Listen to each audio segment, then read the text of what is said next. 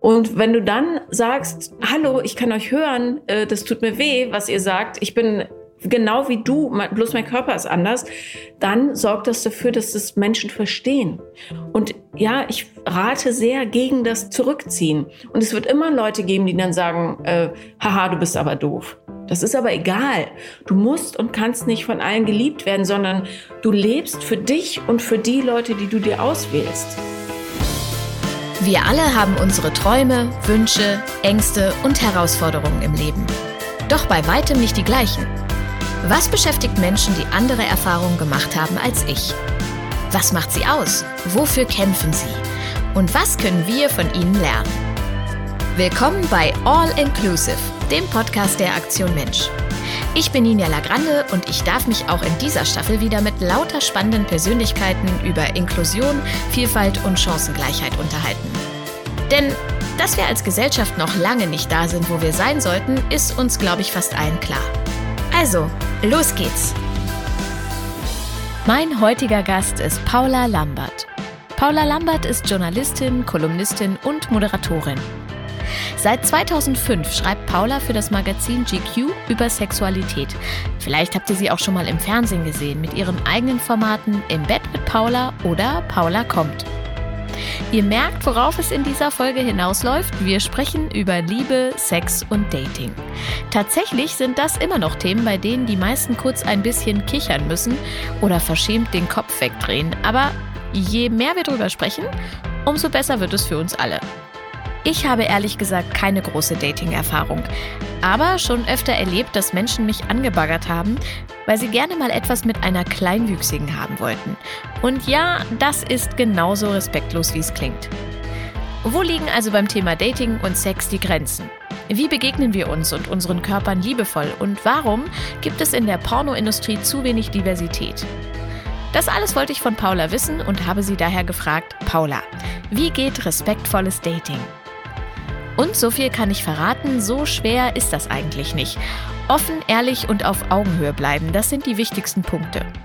Woran es manchmal doch scheitert, wie wichtig es ist, sich selbst zu akzeptieren und zu lieben und welche Rolle das gemeinsame Wachstumspotenzial in Beziehungen spielt, darüber sprechen wir jetzt. Viel Spaß!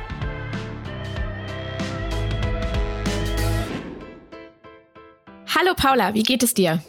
Hallo, mir geht es äh, ziemlich gut eigentlich. Also äh, ich habe die letzten drei Tage ein Hörbuch eingelesen und darum bin ich so ein bisschen äh, leer mit Buchstaben. Aber wir gucken mal, was noch so aus mir rauskommt. Okay, alles klar. Wann hast du zuletzt gedatet? um Gottes Willen. Äh, vor zwölf Jahren. okay, dann geht's dir ähnlich wie mir. Alles klar. Wir spielen am Anfang äh, immer so ein kleines Spiel und ich würde mit dir gerne das Assoziationsspiel spielen. Ich werfe mhm. dir Begriffe hin und du sagst, was dir dazu einfällt. Alles klar. Okay. Nacktheit. Äh, frische Luft. Selbstliebe. Lebenswichtig. Mädelsabend. Wunderbar. Romantik. Ja, also so Rosenblättergekrümel brauche ich jetzt nicht. Für mich ist Romantik, wenn jemand einkaufen geht und äh, selbstständig vorher in den Kühlschrank guckt und dann alles mitbringt, was fehlt. Das finde ich romantisch. Urlaub. Wie schön es wäre, wieder einen zu haben. Sehnsucht. Ich habe immer eine Sehnsucht in mir und es nervt mich so ein bisschen, weil ich ständig das Gefühl habe, ich wäre am liebsten doch irgendwo in den Bergen. Könnte ich immer essen. Tja, also was soll ich sagen? Das tue ich. Aber äh, Hühnerfrikassee. Bei mir ist es Pasta. mhm. Abschalten. Fällt mir super schwer. Astronomie. Astronomie. Ähm, Elon Musk. Lieblingsbuch. Uh. Eieieiei. Das ist schwierig. Zehn Gründe, das Morden zu beenden und mit dem Abwasch zu beginnen. Das war's schon. Jetzt können okay. wir richtig loslegen. Mhm. Also, du hast es gerade auch schon gesagt, dass du vor ungefähr zwölf Jahren das letzte Mal gedatet hast. Ich bin jetzt 14 Jahre mit meinem Mann zusammen und wir mhm. leben auch monogam. Und ich habe, glaube ich, in meinem ganzen Leben vielleicht zwei oder dreimal gedatet und habe diese ganze Online-Dating-Phase komplett äh, nicht mitgemacht. Habe ich was verpasst?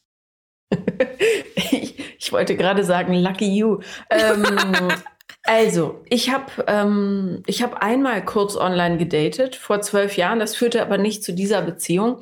Und ich fand es ziemlich schrecklich, ehrlich gesagt. Also ich war völlig überfordert, a, von den Optionen, die sich einem da plötzlich auftun und B, dieses ganze Gechatte, da wird man ja wahnsinnig. Vor allem, weil die meisten nur schreiben, hey, na, wie geht's? Oder damals, ja. Ähm, und dann habe ich mich nochmal auf Tinder angemeldet zu Recherchezwecken und habe aber nach einem Tag gesagt, es hält kein Mensch aus. Also ich ertrage das einfach nicht. Und darum, also ich habe jetzt wirklich das Problem, dass wir uns in aller, aller Freundschaft ähm, so auseinanderdividiert haben äh, Conscious Uncoupling mal probiert haben, so wie Gwyneth Paltrow damals. Und es hat wirklich super geklappt. Und ähm, jetzt fragen mich immer alle, und bist du auf Dating-Apps? Und ich kann nur sagen, nein, auf keinen Fall. Und so wie die Dating-Apps äh, angelegt sind, werdet ihr mich da auch niemals finden. Welche Vor- und welche Nachteile hat denn dann Online-Dating, außer dass es so anstrengend ist, äh, da hin und her zu schreiben? Für schüchterne Menschen ist Online-Dating natürlich super. Also man äh, vergibt nichts, man kann äh, so eine Art äh, ja, Mini-Scheinwelt aufbauen, weil du, ja, was kannst du schon von einem Foto und ein paar Texten sagen? Nicht so wahnsinnig viel. Wichtig ist ja, wie benimmt sich die Person in der Öffentlichkeit anderen gegenüber? Wie riecht die Person? Wie, äh, wie wohl fühle ich mich mit der Person? Und ähm, wie sehr, wie unsicher ist die zum Beispiel? Ja, also ganz viele Menschen sind ja sehr unsicher. Und das kann man beim Online-Dating natürlich erstmal so ein bisschen verstecken. Aber äh, wir haben ja momentan auch gar keine andere Wahl, als Online-Dating zu betreiben. Aber in meinem Podcast äh, kommen äh, oder in meinen Podcast kommen sehr, sehr viele, die äh, da gescheitert sind und die völlig verzweifelt sind, weil sie immer wieder so an die eigenen Muster herangeführt werden. Insofern ist Online-Dating eigentlich ganz gut, um zu verstehen, wo man selber noch so Baustellen hat. Mhm. Und der eine oder andere findet ja tatsächlich die ganz große Liebe darüber. Ja, habe ich auch eine Freundin äh, oder sogar zwei, die verheiratet sind und sich über Online-Dating kennengelernt haben. Und bis jetzt mhm. zumindest mhm. läuft es gut. Ja. Was ist die kurioseste oder vielleicht lustigste Geschichte, die du jemals zum Thema Dating gehört hast? Hm, die kurioseste. Also das ist so ein bisschen wie ähm, die Frage nach dem Lieblingsbuch. Es gibt ja ganz, ganz viele verschiedene Levels von Merkwürdigkeit. Ähm, in meinem Buch habe ich so eine äh, Liste aufgeschrieben von so ein paar wirklich schrägen Begegnungen. Und da war eines dabei, wo sie sich mit dem Typen äh, ein bisschen geschrieben hat. Äh, dann ging sie auf sein erstes Date und da waren auch seine Eltern und er hat sie dann als seine Freundin vorgestellt. Also sowas ist schon, glaube ich, ganz, ganz hart an der Grenze zur, also zum wirklichen Psychoterror. Ja. Ja, das gehört so zu teils übergriffigen Geschichten, die ich auch schon äh, gehört habe. Wie benehme ich mich denn bei einem Date respektvoll? Also respektvoll benimmt man sich, indem man versteht, dass der andere ist, wer er ist. Da, damit wäre ja schon mal ein Anfang gemacht und nicht irgendeine Projektion von dem, was man gerne hätte, was der andere wäre.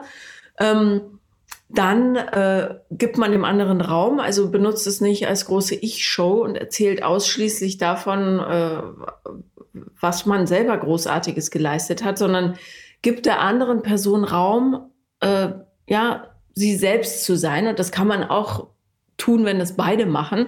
Also nicht die ganze Zeit äh, in Gesprächen zum Beispiel darauf warten, dass man so einen Einsatz hat und dann seine eigene Story erzählen kann, sondern tatsächlich empathisches Zuhören und, ähm, und wirkliches Interesse.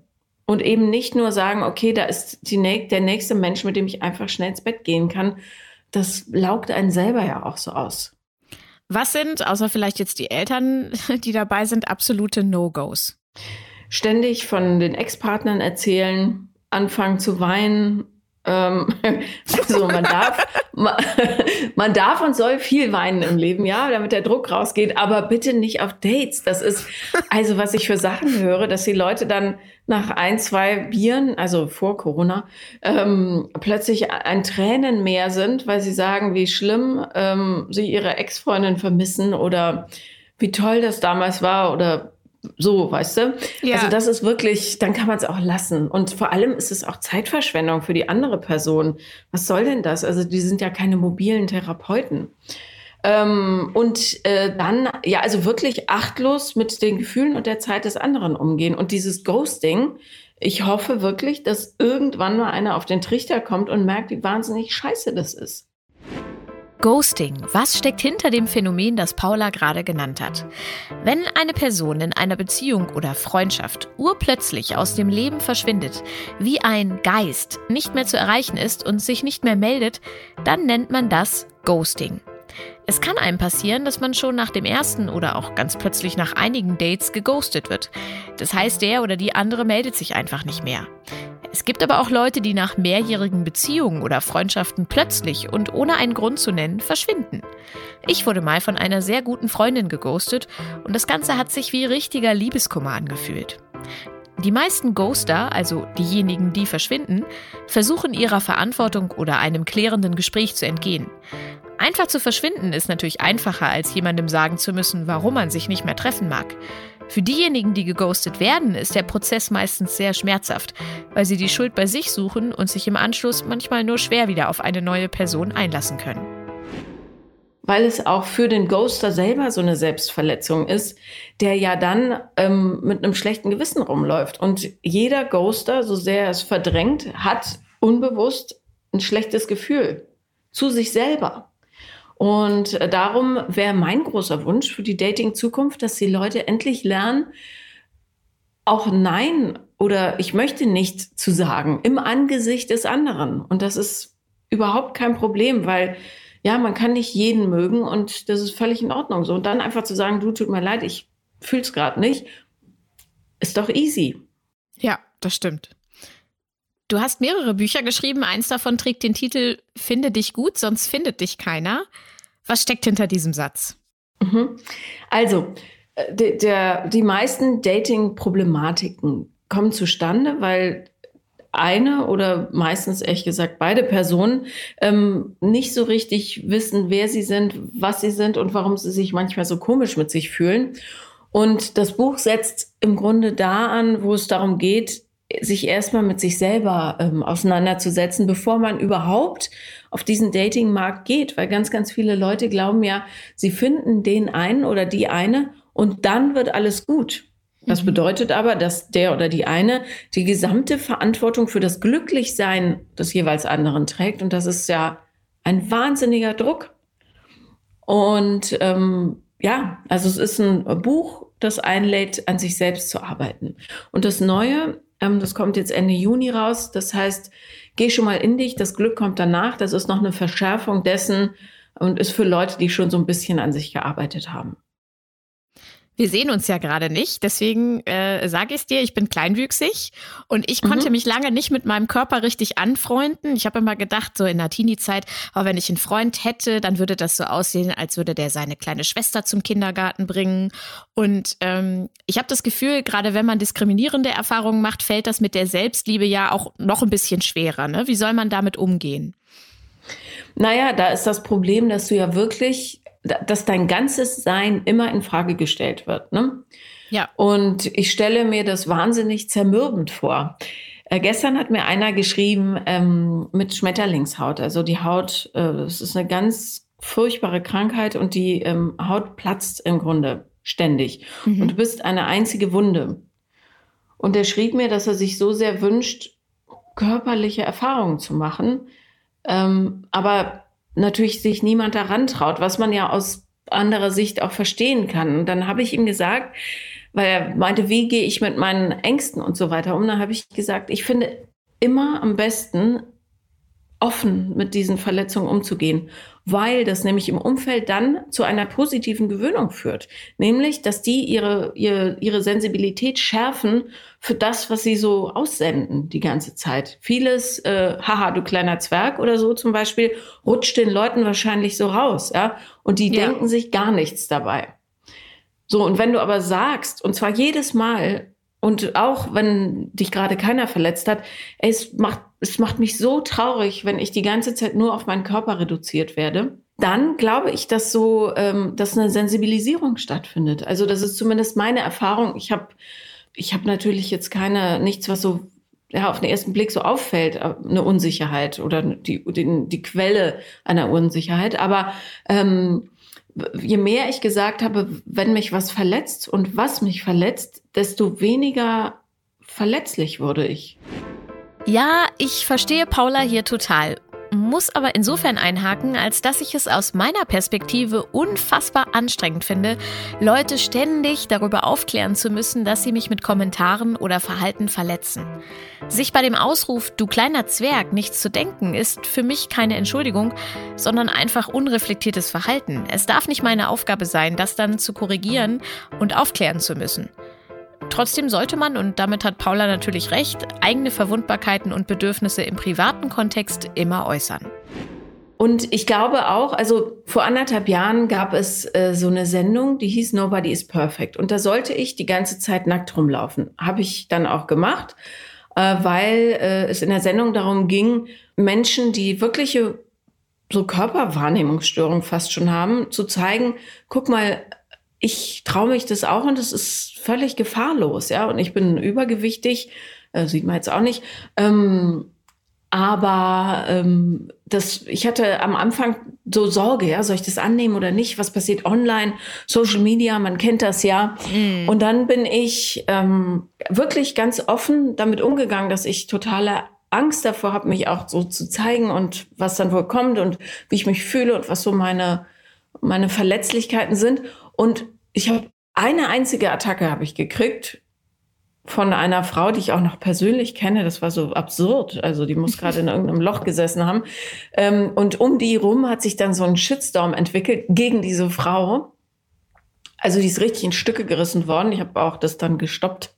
Äh, aber ehrlich gesagt hat sie sich das auch selber eingebrockt, weil man bewertet Menschen einfach nicht, schon gar nicht schriftlich. Und diese Erfahrung hat mir eben gezeigt, dass ich wirklich, je offener ich mich zeige, je verletzlicher ich mich mache, desto weniger werde ich verletzt, weil die Leute sich dann auch nicht mehr trauen. Weißt du, so in eine offene Wunde reinzustechen, das ist ihnen dann doch zu heikel. Mhm. Und darum finde ich das eigentlich ein ganz gutes Tool, weil man auch selber so eine Normalität mit der eigenen Verletzlichkeit entwickelt. Und die ist ja ein total großes Tool. Wenn du dann sagst, hallo, ich kann euch hören, äh, das tut mir weh, was ihr sagt, ich bin genau wie du, bloß mein Körper ist anders, dann sorgt das dafür, dass das Menschen verstehen. Und darum, ja, ich rate sehr gegen das Zurückziehen. Und es wird immer Leute geben, die dann sagen, äh, haha, du bist aber doof. Das ist aber egal. Du musst und kannst nicht von allen geliebt werden, sondern du lebst für dich und für die Leute, die du dir auswählst. Ja, und man muss auch lernen, dass die Meinung der anderen wirklich furz egal ist. Langfristig. Mir ist das äh, tatsächlich schon öfter äh, passiert, dass ich äh, früher, bevor ich mit meinem Mann zusammen war, äh, oder auch zwischendurch mal angebaggert wurde von einer Person, die gerne mal was mit einer Kleinwüchsigen haben wollte. Also so, als wäre ich so ein Punkt auf einer äh, To-Do-Liste. Mhm. Ähm, ist das also das gibt's ja nicht nur bei Kleinwüchsigen, sondern ich kenne das dann auch von Freundinnen zum Beispiel, die schwarz sind oder so. Ist das als sexueller Fetisch zu verstehen oder ist es einfach ja eine Beleidigung oder ähnliches? Also das ist einfach als äh, schlechter Charakterzug zu erkennen, finde ich. Ja. Ich meine, äh, du, du bist ja, also was ist denn das für eine Scheiße? Aber das sind genau so wie Leute, die äh, sagen, du, ich hätte gern mal was mit einem, ich hatte noch nie was mit einem Mann. Jetzt musst ja. du, du bist doch schwul, mach doch mal. Also das ist so, ich, ähm, ich bin da immer ganz sprachlos, weil äh, wer kommt denn auf so eine Idee? Das ist so eine Unverschämtheit und sagt vor allem so viel über den, die Person aus. Also, nee, ich, äh, pff, es ist garantiert kein Fetisch. Es ist wirklich einfach nur eine miese Persönlichkeit oder zumindest eine unüberlegte. Gleichzeitig kenne ich das auch, ähm, dass mir dann Fragen gestellt werden, ob bei meinem Mann, der ist 1,80 Meter groß, äh, und mir denn auch alles funktioniert in Häkchen. Und ähm, dass mir oft früher auch gesagt wurde, na ja, du findest auch noch jemanden und äh, der klein ist und gleich und gleich gesellt sich gern. Warum sind wir da gesellschaftlich immer noch so hinter Mond, dass wir glauben, ähm, es könnten nur kleine und kleine Leute miteinander zusammen sein oder äh, eine dicke Frau mit einem dicken Mann oder wie auch immer? Was, was ist da los? Ähm, ich glaube, es liegt einfach an der mangelnden Aufklärung. Und ich finde, man kann den Menschen so eine gewisse Neugierde durchaus ähm, ja, zugestehen. Ich glaube, das Cleverste ist einfach offen darüber zu reden. Also zu sagen, ich verstehe, dass du denkst, eine Kleinwüchsige kann nur mit einem kleinwüchsigen Mann zusammen sein, aber äh, das ist nicht so, weil ähm, ich als Mensch zähle und nicht als Körper. Und die Leute denken über solche Sachen gar nicht nach. Die wollen das dann vielleicht am bequemsten quasi für dich machen oder am schönsten oder für irgendwen. Aber ähm, es ist so eine Gedankenlosigkeit und die kann man ganz gut aushebeln, indem man sie einfach in dem Moment darauf aufmerksam macht. Ja, und das nicht schluckt vor allen Dingen. Du hast in einer TV-Folge mit deinem Gast Tobias über Sex mit Tourette gesprochen. Was hast du in der Folge gelernt und warum ist es so wichtig, solche Themen offen anzusprechen? das Phänomen äh, oder das Besondere daran ist ja, dass fast alle Tourette-Betroffenen sich beim Sex total abschalten können oder wenn sie singen oder ja, sich auf irgendwas fokussieren. Ich finde das irre spannend, was das Hirn da macht. So, ähm, und ich hatte nicht nur Tobias in der Sendung, sondern auch Markus. Und Markus hat eine sogenannte funktionale Tickstörung, äh, vermutet man inzwischen aufgrund von traumatischer Überbelastung. Und der äh, schimpft auch die ganze Zeit. Also der hat das, was bei Tourette Coprolalie nennt, also immer im, im Grunde im unpassendsten Moment das Allerunpassendste sagen müssen. Coprolalie. So nennt man den Drang, unanständige oder obszöne Wörter sagen zu müssen. Kopros ist im Griechischen der Kot. Lalo bedeutet ich rede. Nur rund 30 Prozent der Menschen mit Tourette-Syndrom haben auch Coprolalie, also die vokale Tickstörung, unangebrachte Dinge laut zu äußern. Und diese, also die mangelnde gesellschaftliche Akzeptanz ist Wahnsinn. Und es tut mir total leid, weil ich das so bescheuert finde. Ich habe äh, Markus dann nach Hause zu mir eingeladen, weil ich ein bisschen bei medizinischen Sachen helfen wollte. Ähm, und er war dann acht Tage hier und schon nach einer Stunde oder so fängt dein Hirn an, alles rauszufiltern, was nicht so der Sache dienlich ist, ja, also nicht in die Unterhaltung gehört. Und das kann man als Freund oder Freundin sicher auch machen. Also es ist anstrengender, aber es geht. Und ich würde mir wünschen, dass die Leute sich einfach mal ein bisschen miteinander auseinandersetzen, weil so schlimm ist das alles nicht, was da draußen passiert. Wie sage ich denn, was ich mag und was nicht? Also vielleicht ist, warum ist es auch gerade für Menschen mit Behinderung so wichtig, darüber zu sprechen? Meinst du jetzt sexuell oder im Leben ja, ich meine an sich? Sexuell.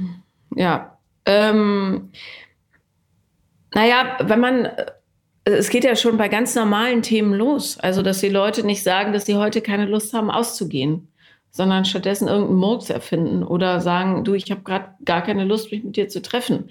Das wäre schon eine Übung, alleine das im Alltag mal zu probieren. Oder ich mag nicht, wie sie mich behandeln im Geschäft oder in der Behörde. Ja, passiert ja oft genug. Also zumindest in Berlin wird man so oft angepflaumt. Und äh, wenn man dann sagt, ich mag nicht, dass sie mich, also ich möchte so nicht behandelt werden, dann sind die immer ganz überrascht. Wie? Wieso denn nicht? Ja, ist halt so. Ja. So, und das, dasselbe, also wenn man das einmal macht, dann ähm, lernt man so für sich selber einzustehen. Und das kann man dann auch ganz prima im sexuellen Erleben umsetzen, weil es ist ja nur Sex schlussendlich, ja. Also es ist jetzt nicht eine Operation am offenen Herzen. Und das Aller, Allerwichtigste ist, darüber auch lachen zu können und vor allem sich frei zu äußern. Also direkt das Ding bei den Hörnern packen und sagen, das und das mag ich. So.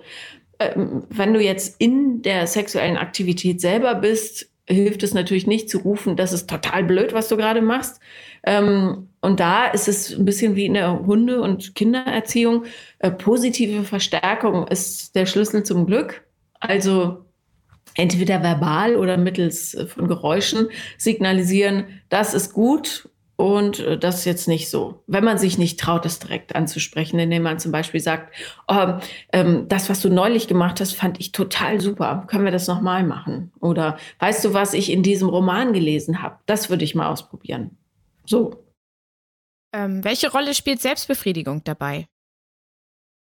Selbstbefriedigung spielt natürlich eine ganz, ganz große Rolle, weil du nur, wenn du deinen Körper richtig kennst und weißt, was wie funktioniert, auch Feedback geben kannst oder, oder überhaupt das in dein Erleben mit einbauen kannst und weißt, was gut ist und was eben nicht so gut ist. Also die Leute müssen anfangen, und damit meine ich ehrlich gesagt hauptsächlich Frauen, ähm, ihren Körper kennenzulernen. Und viele sagen, ah, Selbstbefriedigung ist so langweilig und so siehst doch als Wellness für dich selber. Ja, du nimmst jetzt mal ein bisschen Me-Time und lernst deinen Körper kennen und dann gibt es noch ein schönes Nebenergebnis, nämlich einen Orgasmus und gut ist. Also so wie Gesichtsreinigung.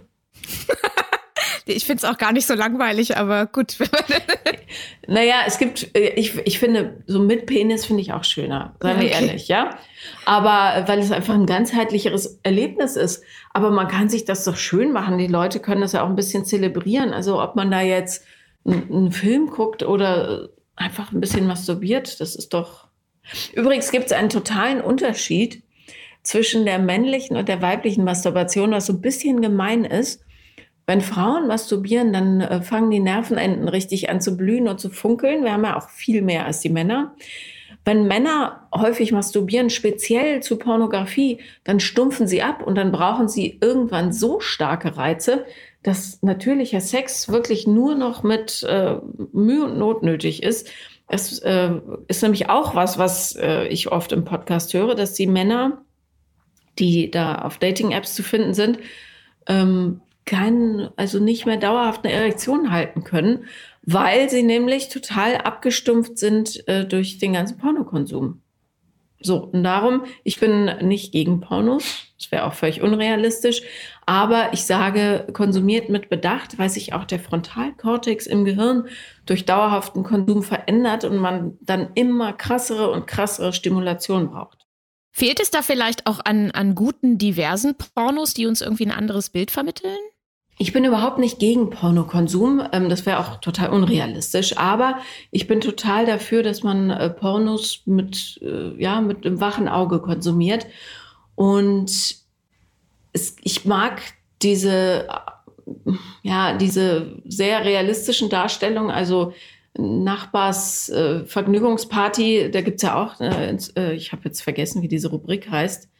Also diese Homemade Porns halt, mhm. das finde ich nicht so ansprechend, ehrlich gesagt. Ich, also mich spricht viel mehr an so ein erotischer Film, wo also angedeutet wird, aber dann das Kopfkino anspringt. Und das richtet nämlich auch keinen Schaden an. Das heißt, äh, so eine Stimulation, okay, aber nicht die totale Breitseite.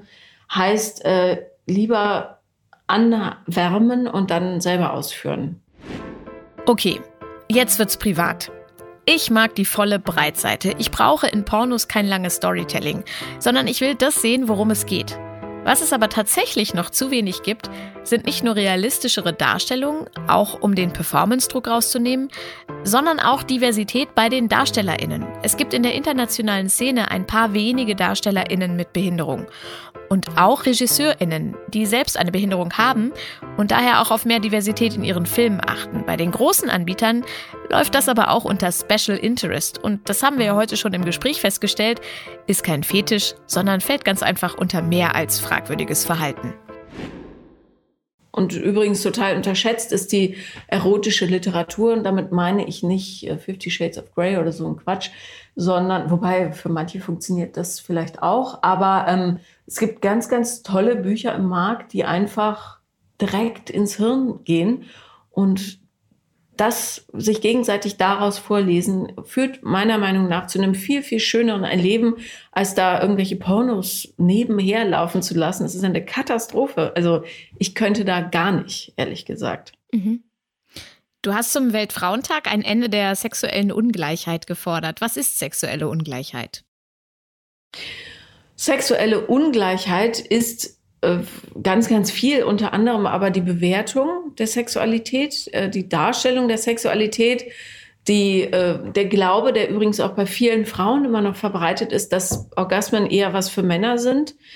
Ja, und wenn man ähm, manchen, also den meisten Studien, die bewegen sich in Richtung, welche Frau kommt bei der Penetration zum Höhepunkt, so bei ein Drittel bis nah an die Hälfte ran, aber wirklich nicht viele, dass das immer noch äh, so klaglos hingenommen wird. Also es ist möglich, während der Penetration einen Orgasmus zu bekommen. Und ähm, da muss man einfach so ein bisschen hinerziehen. Sich selber und den Partner. Ja, also das ist jetzt kein Phänomen. Frauen in lesbischen Beziehungen haben das zum Beispiel praktisch gar nicht, ja, Orgasmusprobleme.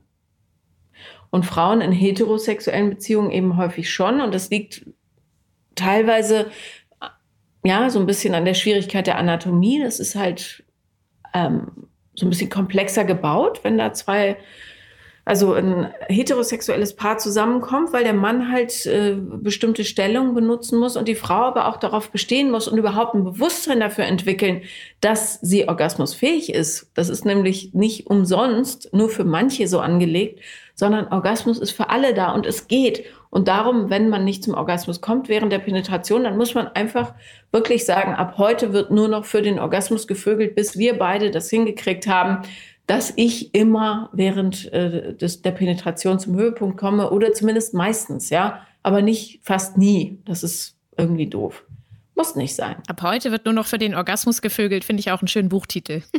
ja, gute Idee. Inwiefern hat die Pandemie Partnerschaften beeinflusst? Ach je, ja, also es gibt ja ganz, ganz viele Studien dazu, die auch gerade teilweise so äh, noch laufen. Also die Vereinsamung hat sich ja zugenommen bei den Singles und die Paare, äh, viele Paare haben, glaube ich, jetzt noch mal genau gemerkt, was sie aneinander haben oder eben nicht. Äh, darum gab es jetzt auch viele ähm, Corona-Trennungen und ja, wir sind halt auf das Wesentliche zurückgeworfen und darum wird jetzt eine ganz, ganz große Zeit der Mental Health, wie man so sagt, anfangen. Das heißt, die Leute sind jetzt so an ihre Grenzen gekommen, dass sie wissen, aha, da ist meine Baustelle, da ist meine Baustelle und äh, übrigens, da ist unsere Baustelle in der Beziehung und daran müssen wir jetzt arbeiten oder eben auch nicht. Insofern ist das, glaube ich, kann man das auch, wenn man nicht alles negativ sehen will, als ganz, ganz großes Geschenk sehen, diese Zeit, weil ich glaube, auch der letzte Trottel inzwischen weiß, das geht für mich und das geht für mich einfach gar nicht mehr.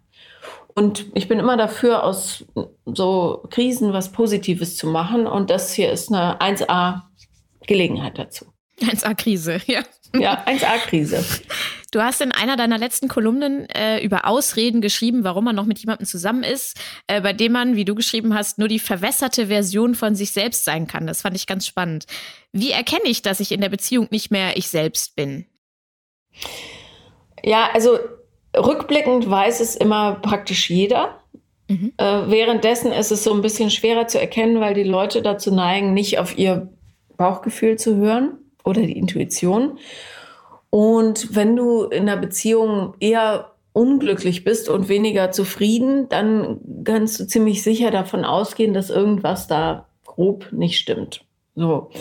Und wenn du häufig denkst, ah, naja, aber eigentlich also dieses, na ja, aber eigentlich ist für mich schon immer ein ganz, ganz großer Indikator. Also die Beispiele, die ich da in der Kolumne äh, genannt habe, waren, äh, aber wenn wir alleine sind, ist er ganz anders. Ja, mhm. das sieht man total oft äh, oder hört man total oft, dass der gesamte Freundeskreis den, den Partner oder die Partnerin echt richtig doof findet und sagt, es passt nicht und die gängelt dich und oder der gängelt dich und so weiter. Und man dann immer sagt, ah, naja, aber wenn wir zu Hause sind, ist es alles ganz anders. So. Und das zeigt schon, dass da, äh, dass da zwei Versionen von einem selbst geben muss, nämlich die Version, die sich total unwohl in dieser Partnerschaft fühlt, weil es draußen in der realen Welt, die wichtig ist, nicht funktioniert mit der Person. Und dann gibt es eine, die sich zu Hause verstellt, weil da alles, was draußen passiert ist, ausgeblendet wird, damit es drinnen funktioniert. Also es sind immer so scheinheile Welten. Und ähm, ja, so muss es auch nicht sein. Also es gibt für jeden Entwicklungszustand immer den richtigen Partner. Und manchmal landet man eben in Partnerschaften, die einem zeigen, guck mal, äh, da musst du noch an dir arbeiten, weil du zum Beispiel ähm, in einer Partnerschaft bist, in der du nicht du selber sein kannst oder in der deine Freunde, die du sehr liebst, nicht akzeptiert werden und so. Und äh, ein anderes Beispiel war, ähm, aber der Sex ist so gut. Ja, gut. Aber wenn das das Einzige ist, wirklich, äh, dann hat es nicht viel Substanz. Und gute Liebhaber gibt es nicht so wahnsinnig oft. Aber es gibt sie und Sex finden ist nur wirklich, also das ist nun das geringste Problem. Woran merke ich, das ist der oder die Partnerin fürs Leben? Ich bin ja inzwischen, äh, ich bin jetzt auch schon ein bisschen älter geworden, ähm, total unsicher, ob es den Partner fürs Leben wirklich gibt. Aha. Ich glaube, realistischer ist es, ähm, sich zu sagen, das ist mein Partner für jetzt, ohne zu sagen, das muss für die Ewigkeit sein, ja. Mhm. Weil man sich damit so einen Druck aufbaut. Vor allem, wenn man dann merkt, ach, ist vielleicht doch nicht. Ähm, aber dort, wo du dich sicher fühlst und wo du weißt, ich kann absolut mit Haut und Haar und allem Guten und allem Blöden ich selber sein und gestehe das dem anderen auch zu. Und wir haben ein wahnsinniges gemeinsames Wachstumspotenzial. Und wir passen körperlich gut zusammen. Das wäre für mich so der Punkt, wo ich sagen würde, ja, also da, wenn ihr heiraten müsst, müsst Leute, dann so jemanden. Finde ich spannend, dass du das sagst, weil ähm, Bill Gates ja in der Verkündung der Trennung von seiner Frau auch geschrieben hat, sie hätten kein Wachstumspotenzial mehr und sich deswegen dazu entschieden, äh, sich zu trennen. Ja, und das zeigt die Intelligenz von Bill Gates und seiner Frau, die nämlich erkannt haben, dass das Allerwichtigste in Beziehungen, also die Sinnhaftigkeit in Beziehungen, für mich auch, ist das gemeinsame Wachstumspotenzial. Und wenn du kein Wachstumspotenzial mehr hast, dann fängst du an, so stumpf nebeneinander herzuleben. Und das ist für keinen gut, weder für die Erwachsenen noch für die Kinder. Und darum, äh, ich bin sicher, dass die alles getan haben, um das irgendwie noch äh, so rumzureißen. Aber manchmal sind Geschichten einfach auch zu Ende geliebt. Und dann muss man damit leben.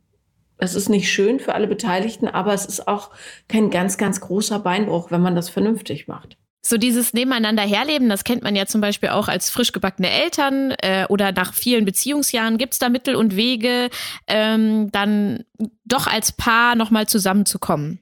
Ja, also man muss natürlich willens sein, überhaupt dran zu arbeiten. Und das ist für viele, also die denken, man hat jetzt halt jemanden und dann ist das halt so. Äh, und so funktionieren Beziehungen aber nicht, weil du musst halt richtig dafür ackern, dass es gut läuft. Also du musst eine saubere Kommunikation lernen, du musst ja dich selber zurücknehmen und so weiter. Ähm, wenn gerade ein neues Kind da ist, ist es wahnsinnig schwierig, weil auch diese bleierne, unfassbar anstrengende Müdigkeit dazu kommt. Und diese ja. Müdigkeit killt einfach alles. Alles an Lebenssaft, was man noch übrig hat. Und da muss man offen und umgehen und sagen, ey, ich fühle mich wie ein Zombie, lass uns einfach mal aufeinander legen und gucken, was passiert. Was man nicht erwarten darf, ist eben, hey, ich schmeiß mich in Negligés und du auch, nee, keine Ahnung, irgendwas in dein feinstes Unterhöschen und dann treiben wir es wie die jungen Götter. Das wird einfach, ist unrealistisch, ja. Es wird nicht passieren. Ich würde da eher einen Spaß draus machen und sagen, ey, wir sind beide so runtergeranzt vor lauter Müdigkeit. Lass uns doch einfach so richtig stumpfen aufeinander Leak-Sex haben. Einfach so ineinander stecken und dann so rumwackeln und gucken, was passiert, damit man diesen Performance-Druck los wird, ja. Und das Schöne an Sex ist ja, dass man sich danach immer besser fühlt als vorher. Selbst wenn man vorher gar keine Lust drauf hatte. Und darum muss man sich dafür Räume schaffen. Wenn man äh, ganz lange, lange, lange zusammen ist, muss man halt ähm, den Zauber wieder manchmal wieder entfachen. Ja? Und es gibt ganz interessante Studien dazu, die äh, gezeigt haben, wie einfach man das Hirn und vor allem den Hormonhaushalt austricksen kann. Zum Beispiel, indem man gemeinsam Abenteuer erlebt.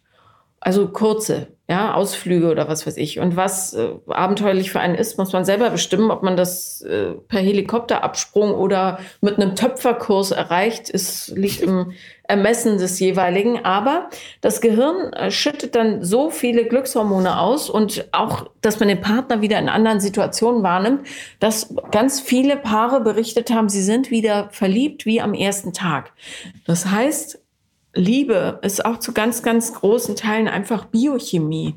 Das ist jetzt so ein bisschen schade für die ganze Romantikindustrie, aber ein gutes, eine gute Nachricht für alle anderen, weil äh, im Grunde ist es künstlich herstellbar auf ne, einem gewissen Niveau. Du musst schon jemanden haben, den du wirklich magst, aber du kannst es vorher durch eine gute, in, intime Kommunikation. Wer bist du? Was willst du? Wovon träumst du? Wieder und wieder über die Jahre und ein paar klein eingestreuten Abenteuern total entfachen. Wenn du gemeinsam Dinge erlebst, ist die Chance, dass ihr gemeinsam glücklich werdet, deutlich größer.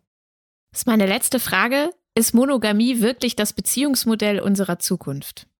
Ach, die Monogamie. Also ich glaube, so wie sie äh, jetzt du, bei Kirchen und äh, so weiter gepredigt wird, ist es, glaube ich, überholt, weil es auch wirtschaftlich für keinen mehr nötig ist. Frauen können ja ganz prima alleine überleben heute. Äh, und darum würde ich mich davon erstmal befreien. Das ist wünschenswert, weil es einfach leichter ist. Ja, da muss man nicht in diesen Dating-Horror wieder raus, sich nochmal komplett neu erklären. Das ist schon, also mein großer Traum wäre auch, jemanden zu treffen, wo das dann einfach so passt, auch vom Entwicklungsniveau her und so, dass das dann bis ich tot umfalle so bleibt. So. Die Realität ist aber anders. Häufig lernen wir Menschen kennen, die dann zu bestimmten Entwicklungsabschnitten passen. Und ich glaube, wenn man sich da keinen Stress macht und sagt, ach, ich bin so eine Pfeife, nie finde ich denjenigen für immer, dann ist man ganz fein raus. Also ich habe den passenden Mann für diese äh, Entwicklungsphase gefunden und dann den passenden Mann für diese Entwicklungsphase. Wenn die halt jetzt äh, nur ein halbes Jahr lang äh, dauert immer, würde ich mir Gedanken machen und äh, vielleicht mal mein Partnersuchbild angucken mit Hilfe von ein bisschen Therapie. Aber keine Ahnung, so 10, 15 Jahresblöcke finde ich jetzt schon durchaus realistisch. Vielleicht auch 20. Ja? Okay. vielen, also, vielen Dank. Ja, danke dir. Danke. Hat mir große Freude gemacht. Das war mein Gespräch mit Paula Lambert. Ich finde es super cool, wie offen und ehrlich sie über Sex, Körper und Beziehungen spricht. Allein das ist für viele ja schon sehr schwierig. Ich schließe mich Paula an, wenn sie sagt, wir müssen wissen, was uns gefällt und vor allem was nicht. Und das richtig kommunizieren. Auch meine Erfahrung zeigt, je mehr ich über Sex spreche, umso besser wird er für mich. Im Interview ging es viel darum, dass man an sich arbeiten müsse, um Beziehungen zu führen oder bei Penetration Orgasmen zu haben. Da gehe ich nicht ganz mit. Nicht alle von uns brauchen Beziehungen und Orgasmen, um glücklich zu werden. Für mich gilt vor allem bei Sex und Dating, wie auch immer ihr mögt. Falls ihr übrigens mehr über das Thema Sex mit Behinderung wissen wollt, schaut doch mal in den YouTube-Kanal Frag mich doch der Aktion Mensch. Hier findet ihr auch eine Folge zu Können Menschen mit Behinderung Sex haben? Spoiler, äh, ja. Viel Spaß beim Schauen. Was ihr hoffentlich richtig doll mögt, ist unser Podcast. Schenkt uns ein Abo und eine tolle Bewertung auf den üblichen Portalen. Bis zum nächsten Mal. Tschüss!